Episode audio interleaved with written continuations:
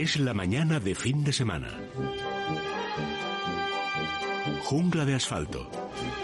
Con el padre Mundina y Miguel del Pino.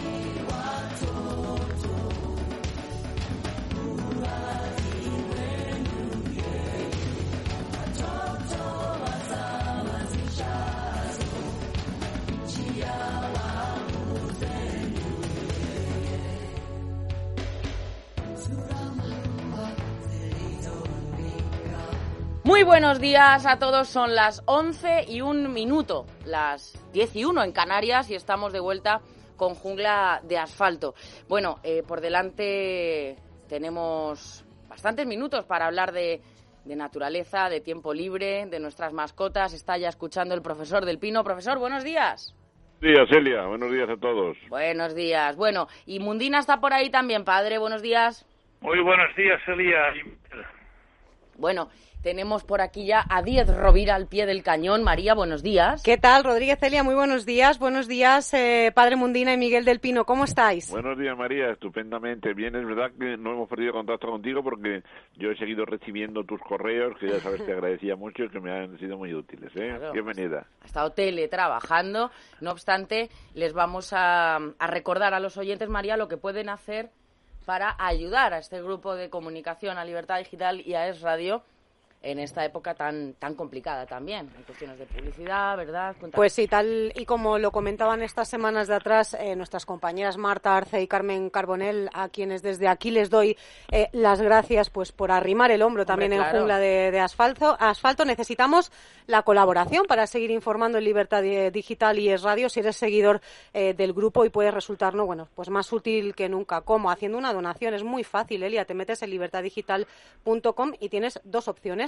Una, hacerte socio, que son eh, 10 euros. eh, haz- te puedes hacer socio con esa cuota mensual, 10 euros al mes o 110 euros al año. O hacer una donación que puede ser eh, única, mensual o anual, desde 5 euros. Facilísimo, metiéndote en la aplicación y entonces nos facilitarán a todos muchísimo el, el El trabajo. trabajo. La respuesta está siendo brutal, alucinante. la verdad que los oyentes de Radio y los lectores de libertaddigital.com pues son, son muy acogedores con, con nosotros Claro y que sí. una gran familia, desde luego. porque saben de sobra que informar de manera independiente pues es costoso en todos los sentidos, ¿eh? tanto en el monetario como a nivel moral también. Tienes que estar ahí siempre al pie del al pie del cañón y para eso nuestros oyentes, pues la verdad que es que siempre están dispuestos a ayudar. María, el teléfono para los oyentes 91 573 9725, pueden empezar a llamar ya 91 573 9725.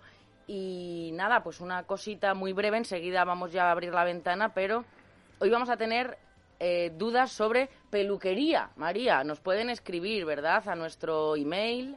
Hoy vamos a hablar con María Varas, eh, más conocida como arroba salonchesca en las redes sociales. Ha publicado un libro que se llama Tú también puedes tener pelazo. Pelazo. Y bueno, pues vamos a hablar con ella porque además es verdad, ya sabemos David. que nuestro técnico mm, lo tiene un poco más David complicado. Fernández lo tiene más complicado, pero no pasa nada, No. ¿eh? Porque él lleva también su estilo, ¿eh? Que, que eso es un estilo también. Digo, nos pueden escribir en nuestras redes sociales, arroba findesradio en Twitter o la mañana FDS en Facebook o en nuestro, nuestro correo electrónico findesemana arroba radio punto fm.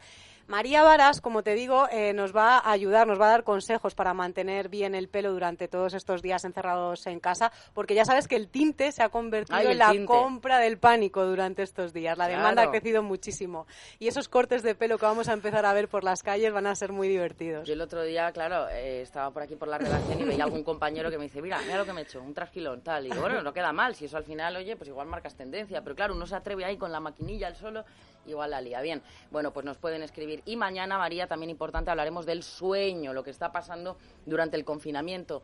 Tenemos excesivo sueño o todo lo contrario, el insomnio. Claro, estamos trastocados. Ni nos da el sol todo lo que nos tiene que dar ni nos agotamos todo lo que nos tenemos que agotar. Es complicado. Y esas pesadillas que aparecen tanto en adultos como en niños. Mañana hablaremos con el doctor Estivil. Lo mismo, ánimo a nuestros oyentes a que nos escriban con esas eh, dudas o consultas. Fin de semana arroba es radio.fm o en, en Twitter arroba fin de radio. Estoy hasta nerviosa porque es que Llevo 42 días sin pisar la radio, entonces estoy como una niña con zapatos, nuevos. Con micrófono Emocionadísima, de verdad. es muy bonito, claro que sí. Bueno, tú tienes pelazo, tú tienes pelazo, lo tienes fantástico y, estás muy guapa, claro que sí. Padre, es que la tenía que ver, está como una vestal, como dice usted, ¿eh? como una vestal ella con sus pelos. Tengo el poto, padre, que si lo ve, no se lo cree. de, de hermoso y de bonito. Bueno, 11 y 6 minutos. Abrimos la ventana. Es la mañana de fin de semana. Jungla de asfalto. Miguel, ¿con qué vamos? Bueno, vamos a ver, nuestro proyecto para estos días es seguir el pulso a la, a la actualidad científica, pero no nos olvidamos, como es natural, de esa otra naturaleza en casa que es una de las bases de Jungla de Asfalto, que son los animales y las plantas, ¿verdad? En ese sentido, nosotros estamos en contacto permanente con lo que va diciendo y lo que va aconsejando el Colegio de Veterinarios. ¿eh? En ese contacto permanente, pues el doctor Piedrola nos va transmitiendo todo lo que él va recogiendo, en fin, y aparte de eso es un gran placer, como siempre, charlar con él. Pero también hay una frase en la que yo me quiero hoy agarrar, que es que se dice la, la primavera no está confinada ni se ha cancelado, la primavera sigue. Claro. Y entonces nuestros nuestros queridos amigos corresponsales espontáneos de la naturaleza estarán hoy también con nosotros y un milagro, un milagro editorial y es que Kerkus, la cuaderno decano de la prensa ambiental española, sale a los kioscos. ¿Pero qué me dices? Padre, como lo oís. Qué bueno. No todas las revistas lo han conseguido. Hay muy prestigiosas revistas, no solamente de naturaleza, sino de toda la parte musical, de la cultura en general, que, bueno, sobreviven estos días y esta semana de forma digital. Pero Kerkus estará en los kioscos, luchando contra todas las barreras de distribución, de impresión, etcétera. Y a mí me gustaría que ese milagro nos lo comentara su director, nuestro querido amigo Rafa Serra. Y mientras tanto, lo que sí puedo yo subrayar es que el pueblo, en general, la población, está ayuna de datos científicos. Vamos a ver, si el gobierno, si es que se le puede llamar así, nombró en su momento dos comisiones a la que llamó técnica, que es la que habla, de qué manera, y la científica que no habla, entonces todo lo que suponen datos científicos sobre el avance o regresión de la, de la, de la epidemia, si se basa en números, números que por cierto carecen de toda fiabilidad dado que de vez en cuando se cambia el criterio, por lo tanto es imposible, la, curva sería pues como una curva que pintara un bebé, ¿no? Una cosa disparatada porque los criterios van cambiando y por lo tanto no podemos tomar en consideración matemáticamente los resultados. Sin embargo, médicos, equipos médicos están avanzando mucho y algunos de los datos son esperanzadores. El pueblo debería saberlos, pero al pueblo no se le informa en absoluto de la actualidad científica, sino simplemente de números, números y estadísticas, por cierto, repito, disparatadas. A mí me gusta siempre, no paro de estudiar, no paro de recibir comunicaciones de mis amigos y me gusta buscar un, rayo de esperanza, lo necesitamos. ¿eh? En ese sentido, me ha llamado mucho la atención un estudio que se está haciendo por parte de la Universidad de Navarra. El doctor David Lara Tiaso estaba en Inglaterra haciendo una investigación postdoctoral, pero la llamada del patriotismo cuando vio lo que estaba pasando en España le hizo venir rápidamente para acá en el primer avión que encontró y, y ponerse a luchar para cómo enfrentarse a la pandemia. La investigación es preciosa, es fantástica y casi parece en algún momento de ciencia ficción, porque lo que ha logrado este investigador junto con su equipo, buena parte de él de voluntarios, ha sido desarrollar un método para hacer test masivos, testeos masivos, sin depender de los test comerciales que se basan en la extracción del genoma viral y que son los más demandados en el mercado y también los más difíciles de conseguir. Y recordemos que hacer test masivos es la solución para poder salir del encierro en que nos tiene sometidos el gobierno. Bien pues esta investigación de verdadero servicio a la sociedad está consiguiendo en sus primeros resultados que se pueden ya conseguir y que se pueden medir, eh, un método para poder hacer test, como, como estoy repitiendo, increíble. Esa base, fijaros, es que va a parecer que estoy hablando de ciencia ficción, repito, por bolas magnéticas, ¿eh? bolas magnéticas que son capaces de arrastrar, de atraer el material génico del virus. ¿eh? Después convertirlo por una, una reacción inversa que ocurre en la naturaleza, convertir su ARN y ADN, copiar y a partir de ahí estas bolitas magnéticas nos pueden permitir una cantidad de test mucho mayor a la que se está consiguiendo por métodos convencionales. Otro testimonio que creo que es interesante también es el, doctor Iván Moreno, un médico internista que aprovecha sus descansos en el, trabajo para emitir mensajes. Y uno de los mensajes más esperanzadores que yo he oído decir es que en este momento están ya consiguiendo salvar a muchos más pacientes, pacientes hablamos de extrema gravedad, de los que se conseguía salvar hace simplemente dos o tres semanas están cambiando constantemente los tratamientos, no se han estancado. ¿Os acordáis que al principio se decía que los antiinflamatorios, que los esteroides eran malos? Bueno, pues ahora se está reconsiderando la, la teoría y se está haciendo casi un tratamiento individualizado para cada paciente. Y dice algo el doctor Iván Moreno que me parece muy importante subrayar hay una teoría por ahí de, medio progre, medio de jovencitos con poco con poco pozo mental todavía y dice, bueno, pues yo como a los jóvenes no les pasa nada, me contagio y cuanto antes mejor. No, no lo hagan, porque como bien nos dice el doctor Iván Moreno, si la epidemia se recrudece en otoño, suponiendo que muchos suponen también que el calor del verano la mitigue, en otoño, dice el doctor Iván Moreno, la batalla va a ser muy diferente. Nos va a coger con muchos mejores tratamientos, sabiendo mucho más sobre cómo atacar al virus. A mí me ha parecido todo un, todo un auténtico canto a la esperanza.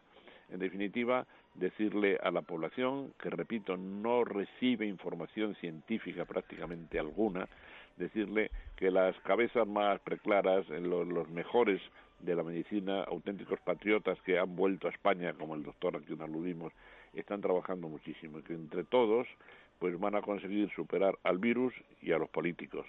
Así que no perdamos la esperanza. No perdamos la esperanza, efectivamente. Bueno, ya a las 11 y 12 minutos recuerdo el teléfono a los oyentes para que nos llamen y nos hagan llegar todas esas dudas que tengan. 91 573 9725. Después de abrir la ventana ya saben que nos vamos con las plantas.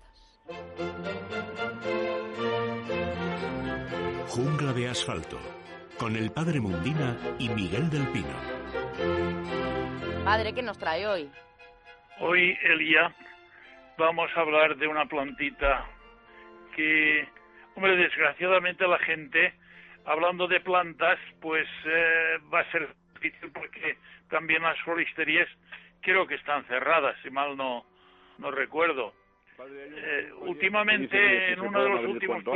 El, perdón, perdón, no sé qué está diciendo Miguel. digo, digo, padre, que se ha, se ha reclamado, se ha pedido, hombre, que se haga también hay un, una excepción y que se puedan vender también productos para plantas, por lo menos en los grandes supermercados y tal. ¿eh? Así que está, están en esa línea, padre. Ya, de cualquier manera, eh, en el último, creo que fue el último programa o el penúltimo, nos habló una mujer de La Coruña que quedó así, en el, porque estamos terminando el programa en el aire, que la pobre hablaba de la califa, que seguramente quiso entender que no la encontraba. Bueno, pues eso es muy fácil. Ella la tiene que encargar, si hay un vivero por allí, pues visitar el vivero porque a lo mejor la tiene y poderla, poderla adquirir, porque es una planta original por su floración y por toda su morfología. Pero si no la tienen en ese vivero, la puede dejar encargada ahí o en una floristería que no hay ningún problema porque se la pueden traer desde fuera y por lo tanto puede disfrutarla. Esto en cuanto a la petición que hizo esta mujer que quedó así un poco en el aire, me sabe mal, pues que no se les pueda, eh, digamos, contestar a la gente. Eh, por otra parte, hoy, Eli, hablamos de una planta que se llama, el nombre suyo es hipoestes, así como suena. Hipoestes eh, pero además tiene dos nombres que siguen, que se llama la filostacha y es sinónimo también de sanguinolenta. Hay plantas, Elia, que son importantes por sus flores. Hay otras que son por la flor y, por la por la el conjunto de sus de sus hojas. Pero hay otras muchas plantas, muchas otras, como la de hoy, por ejemplo, que son importantes no por la floración, porque esta plantita también florece o bien ahora en estas fechas que estamos, o a lo mejor en pleno verano, puede hacer una segunda floración, pero la floración es insignificante, un color lila precioso, pero yo aconsejo siempre con unas tijeritas cortar todas las florecitas que tenga, porque lo importante de la hipoestes es justamente la belleza de sus hojas. Es un conjunto sensacional. Yo tengo aquí delante de mí el, el catálogo de Alsmir de Holanda, porque de hecho de este género solamente hay un par de plantas que se cultivan en interior, como es el que he dicho, y uno que es primo hermano, que es el tenuata, que no es fácil a veces encontrarlo en floristerías, si no es en algún vivero especializado. Nosotros cuando teníamos el vivero abierto, todas estas plantas y, y otras muchas más, teníamos porque me cuidaba de tener aquellas plantas poco rarillas que la gente pues por la belleza de sus mismas hojas. La, el hipoestes del que hablamos hoy es una planta sensacional. Eh, las hay que tienen, digamos, de las tres variedades que hay, mm, hay alguna incluso que se han últimamente con híbridos que se han logrado que el, moteado de las hojas todavía es mucho más subido de tono. Para que la planta no pierda el colorido, conviene, no el sol directamente no le va bien. Si es un sol, digamos, de la zona, eh, digamos, de otoño, que es un sol distinto, bueno, pues, pues le va muy bien porque no pierde el color. Es una planta que requiere estar detrás de una ventana con un visillo que, que filtre un, rayo ultravioleta, pero que tenga una buena luminosidad para que no nunca el colorido de sus hojas, que es la belleza de este género la belleza de las hojas. Tiene una tendencia a crecer, digamos, con exceso. Y ahí está precisamente la mano de el que las cuida o el aficionado para cortar las, que se desmadran y, y crecen con exceso, pues hay que cortarlas y las que conocen muy bien el hipoestes son gentes que aparte de su gran afición a las plantas, conocen ya el intríngulis de muchas de ellas. Y concretamente en esta planta, cuando se tiene un año, tiene tendencia a, larvada. Y es el momento idóneo de esquejarla, porque el esqueje de esta planta enraiza eh, aproximadamente en un mes o en seis semanas, está enraizada. ¿Cómo? Bueno, pues sencillamente con agua o yo aconsejo siempre con compost universal, se coloca en el compost universal los esquejes que pueden ser de 7, 8 centímetros a 10, se colocan ahí 3, 4 esquejitos, se pone una bolsa de plástico transparente atadita a la propia maceta para crear un microclima como si fuera un mini invernadero y ahí logramos que esa planta enraíce perfectamente. Esa planta enraizada se pone de maravilla tan pronto ha aprendido que nos lo nos damos cuenta de inmediato eh, cuando ya han pasado los cinco o seis semanas quitamos ya la bolsa empezamos a regarla la abonaremos cada 15 días echamos un poco de abono y lograremos tener una planta nueva que con la satisfacción de que nos la hemos mismos. Esa es la forma Padre, le escuchamos, le escuchamos verdaderamente mal y vamos a intentar, eh, bueno, pues volver a realizar esa llamada a Miguel, porque lo cierto es que es, complicado, ¿verdad?, cuando la comunicación es, tan mala. Claro, los teléfonos, demasiado bien está saliendo todo, ¿verdad?, para la dificultad que supone estar cada uno de nosotros en un teléfono y vosotros ahí peleando físicamente, cosa que, repito, Eli, os agradecemos mucho a todos los que estáis ahí peleando. Bueno, 11, ¿eh? 11 y 20 minutos, si, si te parece, Miguel, repetimos el teléfono a los oyentes, 91 5739725 y yo creo que lo mejor es que nos vayamos al arca.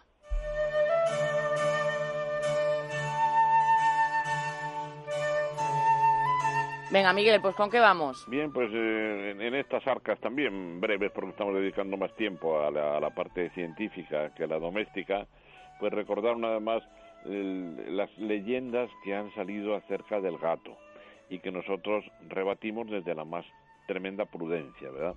el gato no sale a la calle. Bien, por lo tanto, pues es mucho más fácil en este momento el, su mantenimiento porque el gato lo que quiere es estar, aunque no sea sociable, como mejor dicho, perdón, perdón, social como el perro, pero el gato estando con su amo está tan feliz.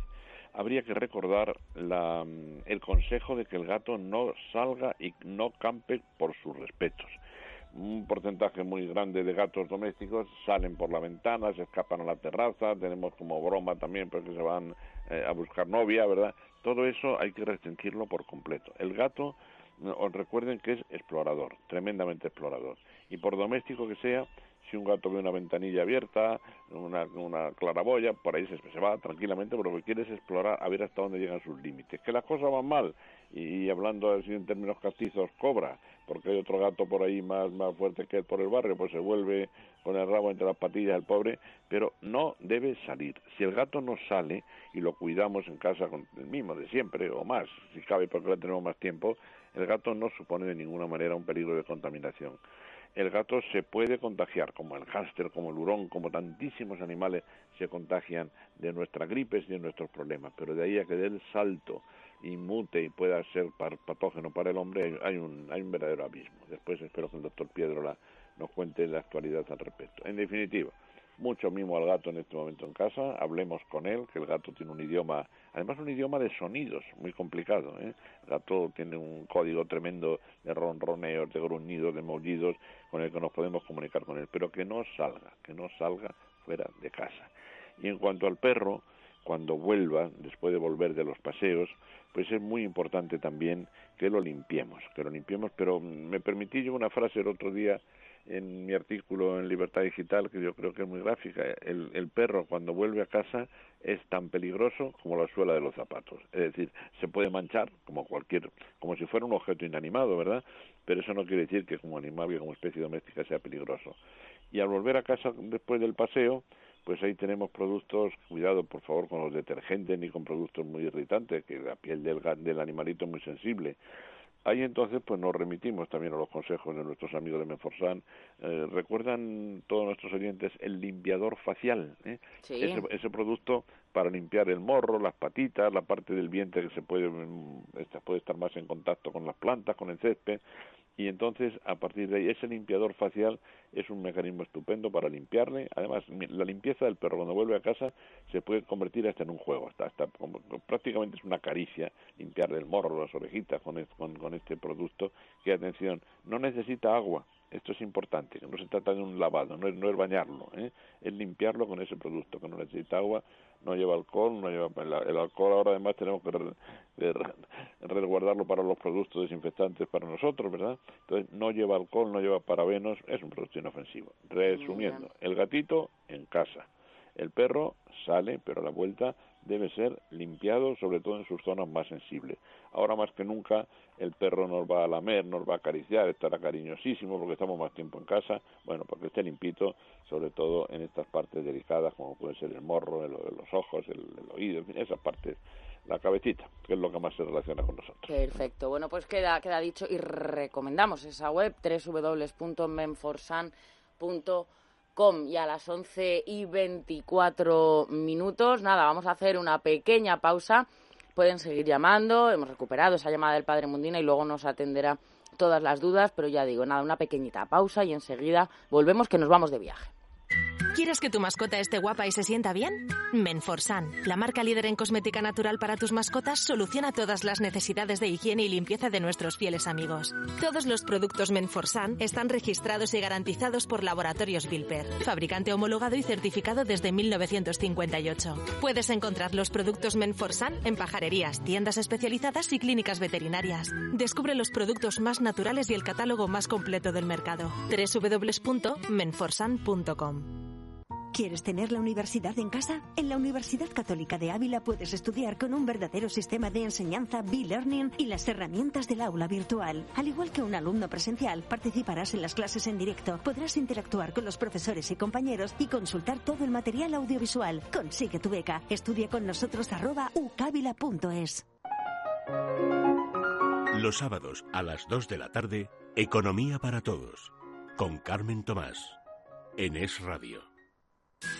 Colacel Antiox es el antioxidante más eficaz. Para la piel y articulaciones. Y lo demostramos. Aporta proteína de colágeno que aumenta la masa muscular y vitamina C que potencia la formación de colágeno. Y es realmente eficaz porque se asimila más del 90% de sus componentes. Colacel Antiox, mucho más que colágeno. Mundo natural. Tener un sistema inmunitario fuerte te ayuda a estar mejor. Refuerza tus defensas con Immunobalance, complemento alimenticio con extractos vegetales, vitaminas y minerales tales como vitamina C, B3, B6, B9, A y D, selenio, zinc y cobre que contribuyen a mantener el sistema inmunitario. Refuerza tus defensas con Immunobalance. De venta en farmacias para farmacias y herbodietéticas. Llévanos siempre contigo. Síguenos en nuestra cuenta de Twitter, arroba esradio y arroba libertad digital. Y sé el primero en enterarte de lo que está pasando pasando.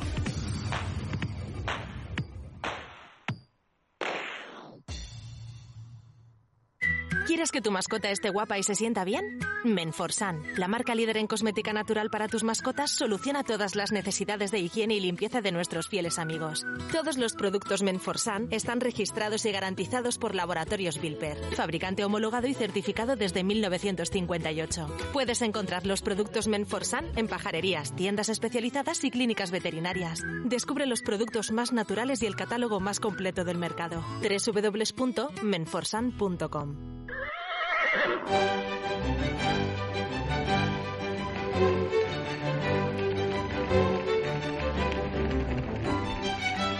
Teresa, buenos días. Muy buenos días. Bueno, ¿dónde nos llevas?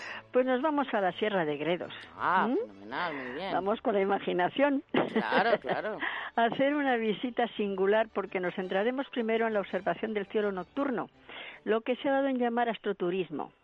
Hace ya algún tiempo que disfrutamos en los Montes de Toledo con un paraje reconocido como Destino Starlight. Hoy vamos también a disfrutar de un Destino Starlight. Recordemos que esta certificación se refiere a los lugares que reúnen una serie de condiciones para observar las estrellas. Altitud, predominio de cielos despejados y escasa o nula contaminación lumínica. De ahí que se haya acuñado el término cielos oscuros, esto es, cielos limpios de luz contaminante producida por el inevitable desarrollo. en esta ocasión vamos a tierras de Ávila, a la Sierra de Gredos Norte, que cuenta con una extensa red de miradores estelares. En diez localidades podremos contemplar los cielos estrellados desde un espacio acondicionado convenientemente.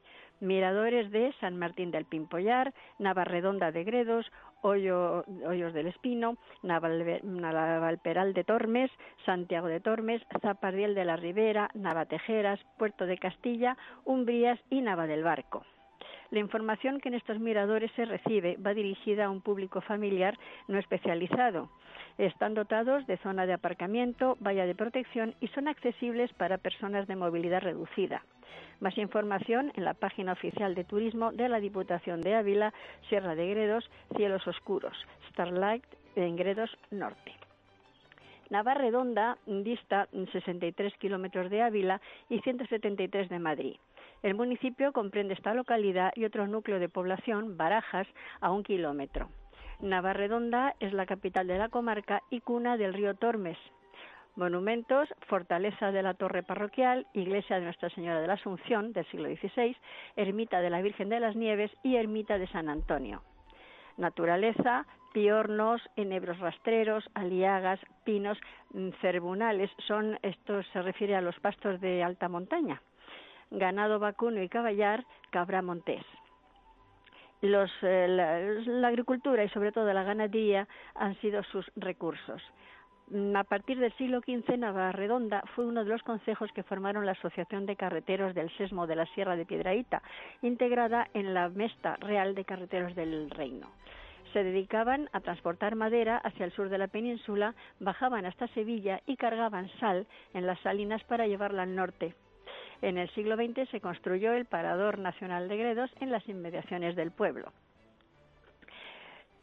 Y eh, el turismo pues es el que ha traído precisamente este este parador eh, en invierno tanto en invierno como en verano. Ha sido otra fuente de ingresos para la economía de la zona vamos con las rutas porque además de la salida nocturna durante el día Navarredonda ofrece interesantes recorridos sencillos o de dificultad media Em, la, primera, vamos, se titula Navarredonda de Gredos, Barajas Paso Circular, así aparece en Wikiloc, en donde está valorada con un 41.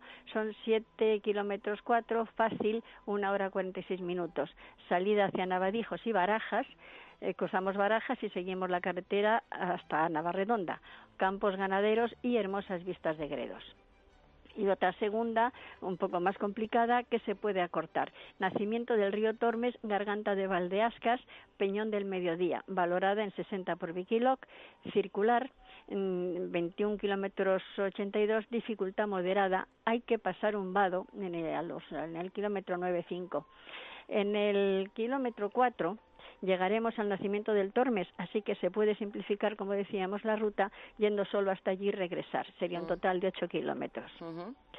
Y en cuanto a la gastronomía, judías de la ribera del Tormes, indicación geográfica protegida del barco de Ávila, carne, el famoso chuletón de Ávila, hortalizas, truchas del Tormes, vinos de la tierra, bajo la indicación geográfica protegida de Castilla y León, destacamos unos buenos tintos, pues son tintos de Ávila elaborados con una uva garnacha de Gredos.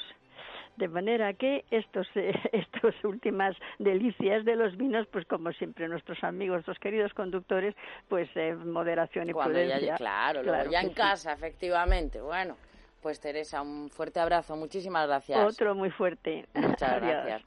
Eh, padre, Sí, se oye ahora bien. Ahora perfectamente le escuchamos. Bien, pues bueno. Tengo una, una duda de, de José Ignacio Santos, nos escribe sobre la lavanda, romero y tomillo. Dice, tengo un pequeño jardín en mi vivienda a la intemperie directamente en tierra, compuesto por lavanda, romero y tomillo. Dice, en esta zona muy soleada le tengo puesto riego por goteo, por lo que puedo regular la cantidad de riego. Necesitaría ayuda del padre Mundina para que me comentara cómo proceder en su cuidado de riego, abono y poda si fuera necesario. Dice que lo tiene desde hace dos años y que, bueno, algunas se están secando. ¿Qué puede hacer, eh, padre? Estamos hablando de lavanda, romero y tomillo. Lo único que puede hacer es, en primer lugar, es que si crecen mucho, puede cortar por encima en guillotina y dejarlos a una, a una medida determinada.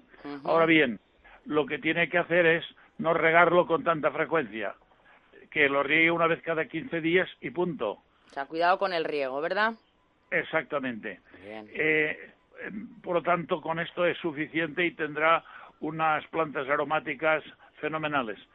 Es lo que pasa el día que he estrenado yo el, el, teléfono y, no sabía y nos cómo... está jugando una mala pasada, nada, pero ahora le escuchamos perfectamente. Bueno. Ahora le escuchamos muy bien. Bueno, Miguel, ya tenemos eh, a Óscar escuchándonos, a Óscar Piedro. Óscar, buenos días. Hola, buenos días a todos. Muy buenos días, Óscar. Bueno, vamos a ver estamos intentando compaginar el tiempo entre la ciencia pura para el hombre y sin olvidarnos de nuestros animalillos, ¿verdad? El colegio veterinario pues sigue dando instrucciones y tú estás ahí y te has convertido en nuestro en nuestro veterinario de guardia, ¿verdad? Entonces, ¿hay novedades esta semana en relación con, con el coronavirus y, las, y los animales de compañía, Oscar? Bueno, este año en Estados Unidos, seguro que, que la gente eh, bueno, igual la ha podido oír en las noticias, eh, se, han visto dos casos, Estados Unidos ha alertado de dos casos positivos de coronavirus en gatos, mm. que esta vez sí, sí que se ha tomado medidas, se, han tomado eh, muestras y efectivamente dieron positivos. Son gatos que convivían con personas eh, positivas a, a coronavirus y que parece ser que se la han podido transmitir a sus gatos. Eso es lo que decíamos al principio, o sea, el hombre transmite al animal. Pero ahora viene la pregunta del millón, y además es muy delicada y muy importante. ¿Y a la inversa? En principio no. Bravo. No se ha demostrado todavía, Miguel. Dilo más alto, más alto, Oscar. No se ha demostrado. ¿eh? no se ha demostrado. eh, sí, bueno, se, se sabe que hasta ahora todos los animales que han, que han dado, que son pocos, la verdad, en todo el mundo, siempre han sido personas que convivían muy estrechamente con, hoy, que ya, perdona, animales que convivían con personas que, que padecían coronavirus. Y bueno, en este caso es verdad que está confirmado. Aún así, para los dueños de gato, comentarles que provoca eh, una enfermedad leve respiratoria y parece ser que bueno estos dos gatitos están saliendo adelante con sin, sin mayores problemas. Algo parecido parece que ocurre en los hurones, ¿verdad? Los hurones que se han infectado queriendo, o sea, que se han infectado como experiencia de laboratorio. Creo que ha sido en Singapur. Ellos eh, contraen una leve enfermedad intestinal, en ese caso en vez del pulmón, y se recuperan fácilmente. Hay que ver quién fuera, ¿verdad? ¿Quién fuera hurón en este caso, hijo? Exacto. Ojalá. Sí. En cualquier caso, esto es verdad que no, no han sido inoculados artificialmente, ha sido por, por contacto directo pero bueno, pues simplemente sin, sin alertar a nadie que, que los dueños de gatos estén tranquilos, que de momento en principio no, no, no, hay, no hay un contagio hacia las personas. Sí que recomiendan, bueno, pues medidas de, de higiene las que están recomendando, en general lavarse bien las manos. Claro, te dicen no tocar a tu gato, es muy complicado, ¿no? Es Porque, muy complicado, claro, claro. si, si te gusta tu, tu gato, que bueno, nuestra familia, nuestra gatita Indy, pues está todo el rato con, con nosotros, pero bueno, extremar un poco la, las, las medidas de higiene, Claro. lavándose bien las manos, eh, intentando que no salga al exterior para posibles contagios entre ellos, pero vamos, entre ellos no se ha. De hecho, el otro gato que, que convivía eh, no se ha contagiado de ese mismo gato. Yo me he basado, Oscar, mucho en que no se deje salir al gato. ¿Cuánto sería interesante saber qué porcentaje de gatos tienen posibilidad de salir al exterior? Gatos incluso mimados y falderos y de sofá, ¿no? Yo me he permitido insistir mucho en que no salga el gato de casa, ¿verdad? Que no se con- pueda contaminar con otros congéneres que anden por ahí sueltos y demás.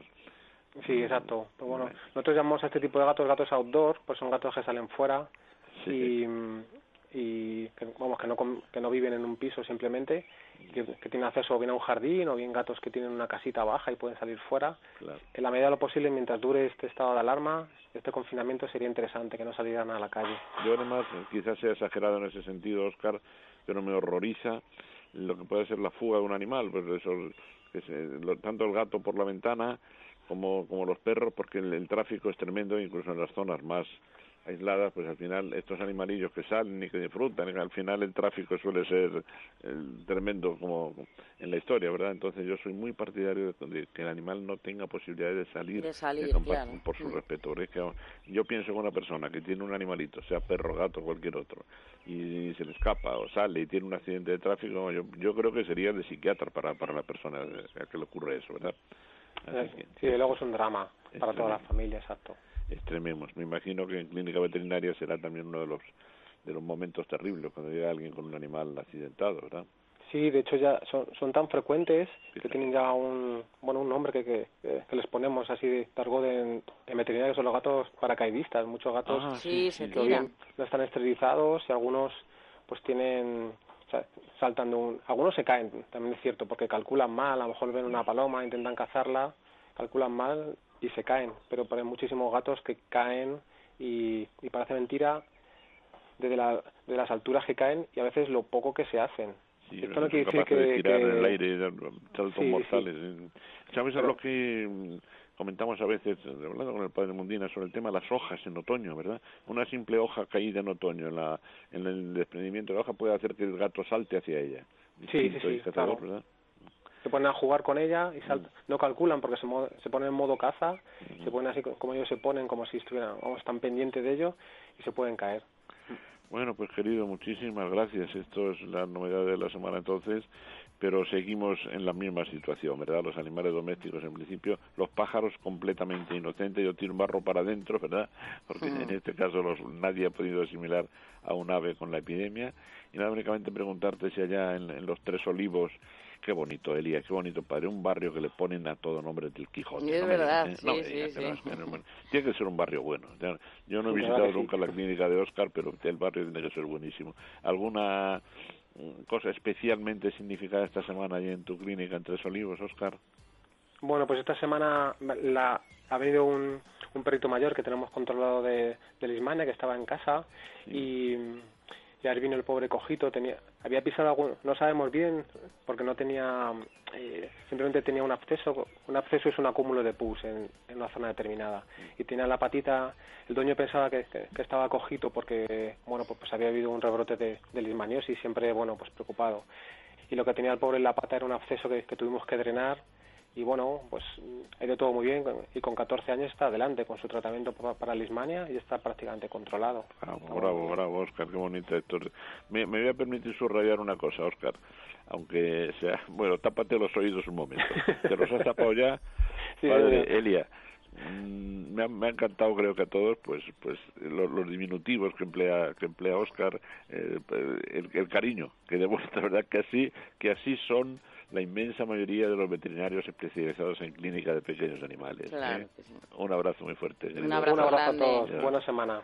Totalmente, qué bonito, ¿verdad, Oscar? Con qué, en verdad, Elia, con qué cariño habla Oscar. Totalmente, totalmente. Es Así que, y además que, bueno, pues los que vivimos con mascotas también tenemos esa sensibilidad, ¿no? Pues y claro, como- pues o- claro o- obviamente. Oye, Miguel, decías al programa y de manera muy acertada que la primavera no entiende de confinamientos y ha explotado, ¿verdad? Nunca mejor Sí. dicho, y están eh, los campos eh, estupendos, ¿eh? Yo lo, lo siento, sufro con el Padre Mundina, ¿eh? de verdad, Padre, sufro por porque volvemos a reivindicar, pero hombre, si hay un si hay un centro comercial enorme, si hay un, donde se está está abierta la sección para animales de compañía, y se están vendiendo los sacos de pienso para los para los animales y tal, porque se ha considerado que son seres vivos y que para sus dueños es importantísimo. Pero padre, ¿por, por qué no se va a poder comprar en, en el mostrador de al lado un saco de, de, mantillo? Los, las floristerías están cerradas. Claro, pero me refiero a los grandes centros comerciales, padre. Pues en Pues la no sé sección... si lo abierto, porque está cerrado, porque una cosa es vender eh, la comida para los animalitos y otra cosa es preparar arreglos florales y llevarlos después a donde convenga. De hecho, tendría que estar abierto porque Claro, claro, padre. bastante desgracia tienen de morir solitos sin que nadie de la familia esté al lado y Pues sí. encima no pueden traerle ni unas flores y a veces hasta ni una bendición del sacerdote. Los sacerdotes creo que los pobres eh, están también da- dando, dándolas todas en ese sentido, ¿verdad? Pero, en fin, hay, hay fallecido. casos de heroísmo, de verdadero heroísmo. fallecido ya muchos religiosos, unas cuantas ya, ¿eh? Por eso digo, padre. En fin, pero en el campo, ahí sí que no nadie le pone puertas, ¿verdad? Y la primavera está, está estallando, está auténticamente explosiva. Creo que es la super primavera, la mejor que se ha podido dar en muchísimos, en muchísimos años. Y además que los animales, pues lo más normal sería que haya una explosión de crías, sobre todo de aves, ¿eh? al no tener la competencia del hombre, pero del hombre que mete la pata, ¿no? Así que, así que el- estamos ante la primavera del siglo, seguramente. Claro que sí. Bueno, pues nos está escuchando ya un observador de esa primavera que es Ángel Febrero. Ángel, buenos días. Oh, anda, anda, Ángel. ¿Sufres mucho encerrado, Ángel? Muy buenos días. No, pues sufro poco, sufro poco. ¿Para qué nos vamos a engañar? Naturalistas encerrados, pero quiero decir algo, ¿eh? ¿Me permitís que me incluya? ¿Puedo incluirme? ¿eh?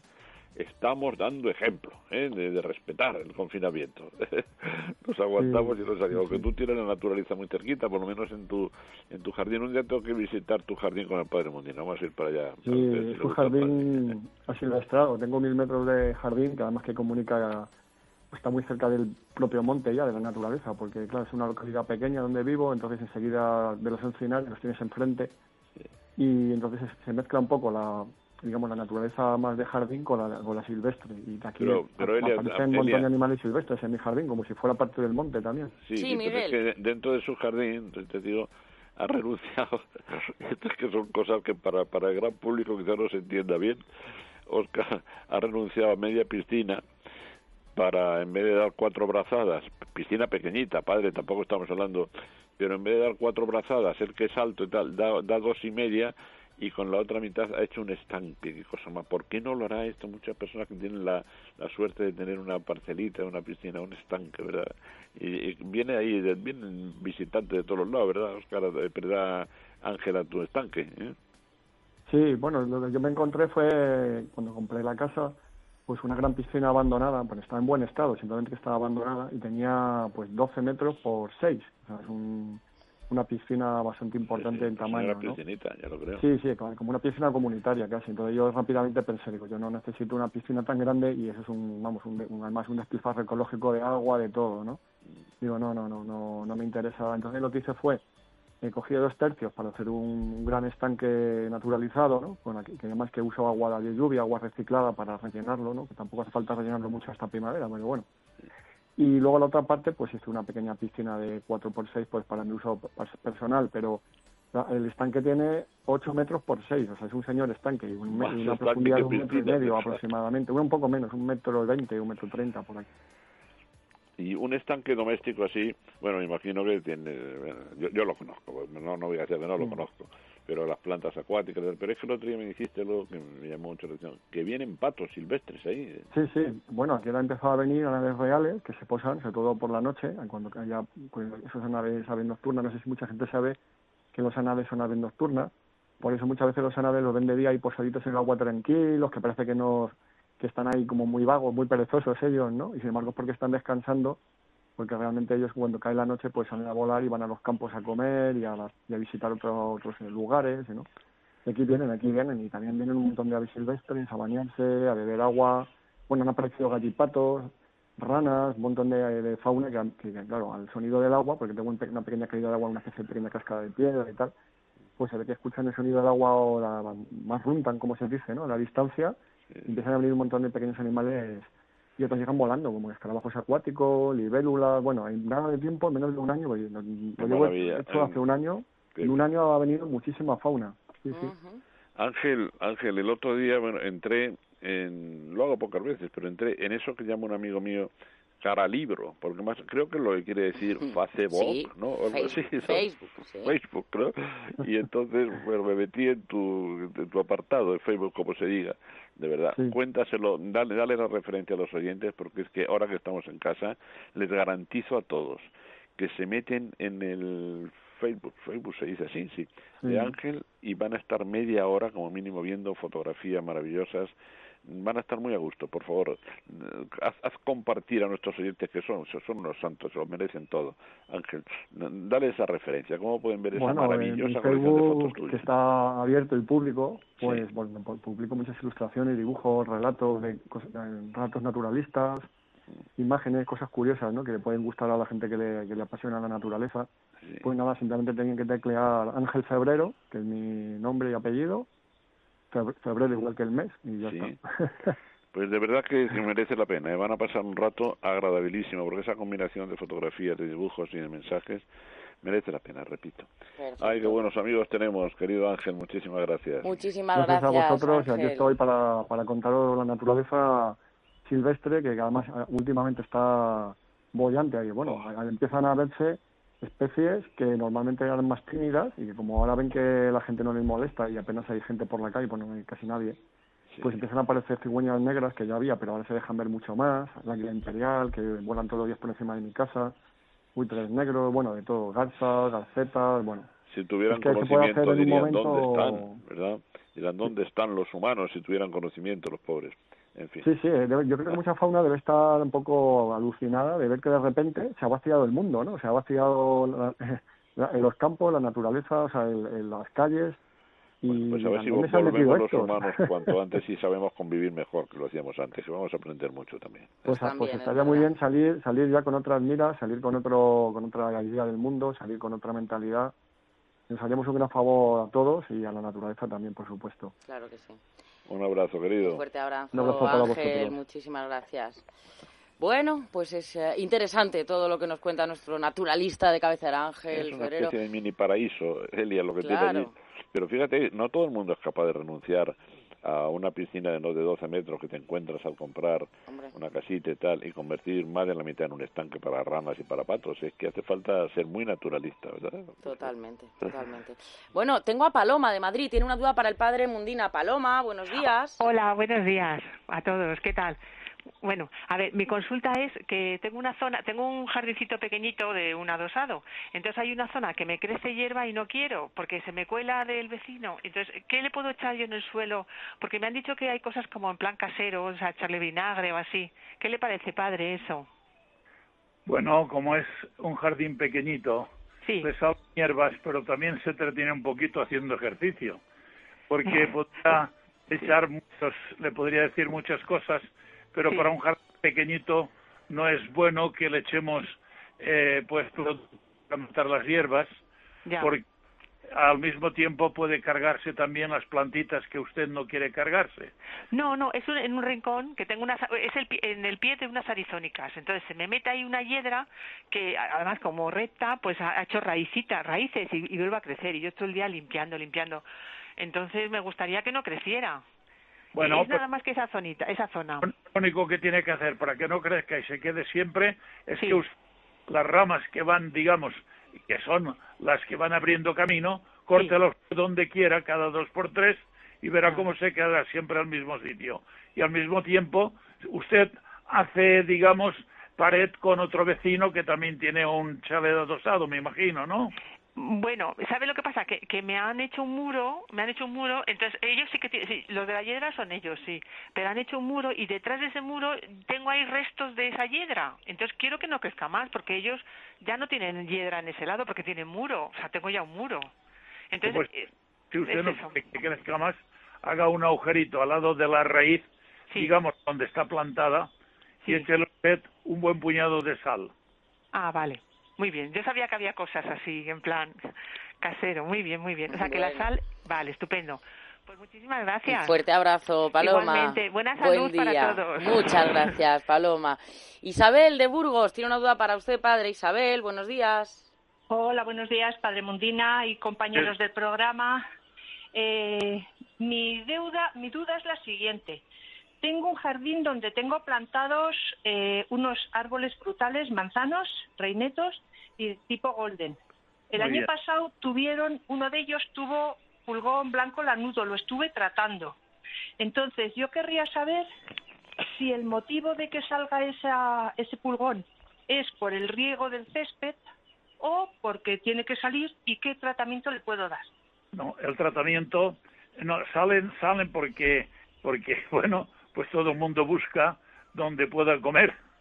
Y, en este caso, el pulgón, pues hay unas plantas y unos frutales, como en las plantas mismas, que tienen más tendencia a atraer al pulgón que otras. Usted lo, que tiene que hacer es comprar un polivalente eh, que le sirva para, para tres cosas distintas. Un polivalente sirve para el pulgón y, y, para otras dos cosas más. Eh, Era que usted le hace un flu-flu siempre al atardecer o a primera ah. hora de la mañana, pero mejor al atardecer.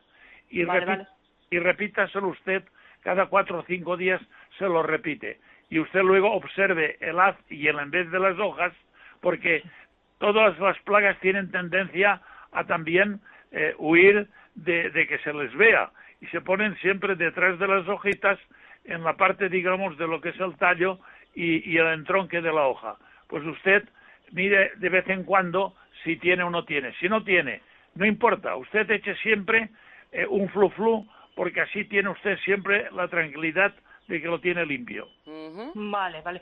Sí que podré eliminar ese pulgón porque parece vecinos me dicen que es muy difícil quitarlo. No, no, no, no, sí, sí. Pero usted eche por arriba y por abajo. No eche solamente por arriba porque abajo no le llega el, el líquido. Por vale, la parte, vale. Claro, me explico, ¿no? Que usted, Muy bien. cuando él haga el flow flow, no lo haga solamente pum, pum, pum, pum, pum, por encima, no, porque lo que estaba debajo de la hoja en el vez, ahí no ha llegado nada. No, usted por abajo también haga flow, flow, flow, flow, flow. Ya, y el riego que le pongo al césped por la mañana y por la noche, bueno, depende de días, ¿eso le puede afectar o no? Puede afectar a los frutales porque no necesitan tanta cantidad de agua como necesita un césped pero yo pienso que con lo que ha llovido usted no tiene por qué regar. Si no, tiene, no, sí, no. Me refiero más adelante. Si tiene riego automático, córtelo cuando, cuando llueva, supongo yo que lo corta, porque de lo contrario el encharcamiento es lo que hace daño a las plantas. Vale, vale. Pues muchísimas gracias, Padre Mundina. Un fuerte abrazo, gracias. Gracias a usted. Yolanda de Madrid tiene una duda para ti, Miguel. Yolanda, buenos días. Hola, buenos días. Buenos días, Sí, Yolanda. Pues Díganos. mire, tengo un gato negro rasdol de 8 años Sí. que está tomando antibiótico y ibuprofeno, que le han mandado 12 días de antibiótico y 8 de ibuprofeno, porque tiene cistitis moderada, Sí. cristales de estrubita y proteinuria severa. Sí. La pregunta es si tiene 5 días tomado solo de antibiótico y de ibuprofeno y tiene diarrea, ¿e- ¿eso tiene que seguir hasta los 12 días o se puede hacer alguna cosilla? Eh, Siempre hay que mm, dar preferencia a lo más a lo más importante, ¿verdad? Entonces, aunque le haya producido ese cuadro digestivo que puede intentar mejorar con una alimentación muy sana, pescado blanco cocido con sémola y tal, por ejemplo, congelado, por supuesto, pero siga el tratamiento veterinario hasta el final. Mire, los gatos y sus primos hermanos, hasta los leones en los zoológicos, ¿verdad? Debido pues, a un problema fisiológico de ellos y además a la alimentación riquísima en proteína, suelen tener en su vejez, no digo que sea viejo con ocho años el gato, pero no, ya madurito, suelen tener bastantes problemas de riñón, ¿verdad? Ajá. De riñón y de vías urinarias.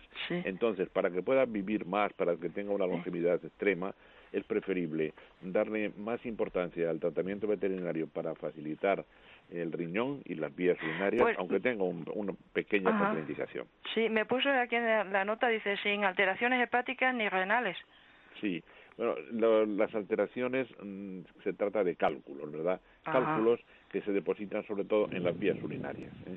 Es muy frecuente que tengan gotitas de sangre en la orina. ¿eh? Sí, sí. Es frecuentísimo en los gatos de una edad ya avanzada. ¿eh? Ajá. En, en definitiva, sobre su consulta, siga estrictamente el tratamiento veterinario. Si el cuadro diarreico fuera ya una exageración, consúlteselo de nuevo a su veterinario. Bueno, pues un poquito de pescado, como usted ha dicho. Muchísimas gracias. Un fuerte abrazo, gracias. Venga, y la última llamada, Patricia de Madrid. Tiene una duda para usted, padre. Patricia, buenos días. Hola, buenos días.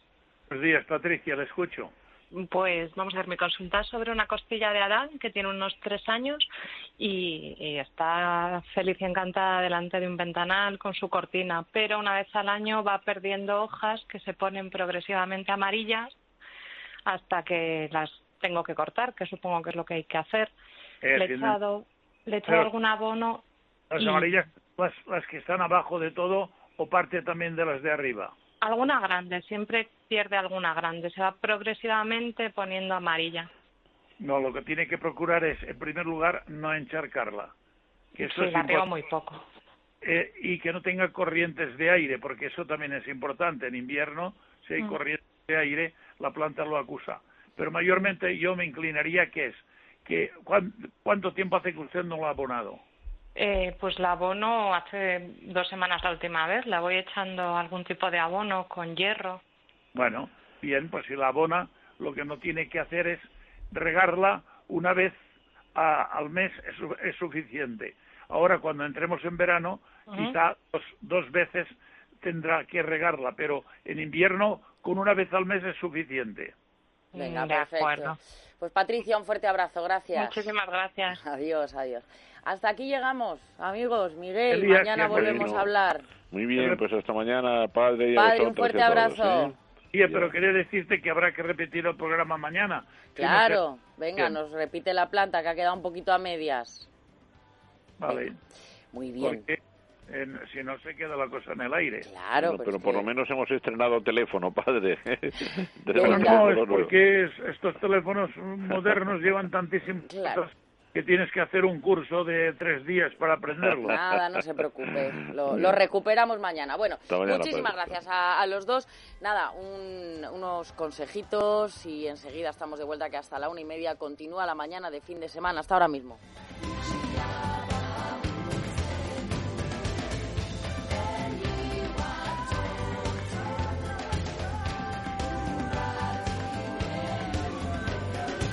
De asfalto, con el padre Mundina y Miguel del Pino.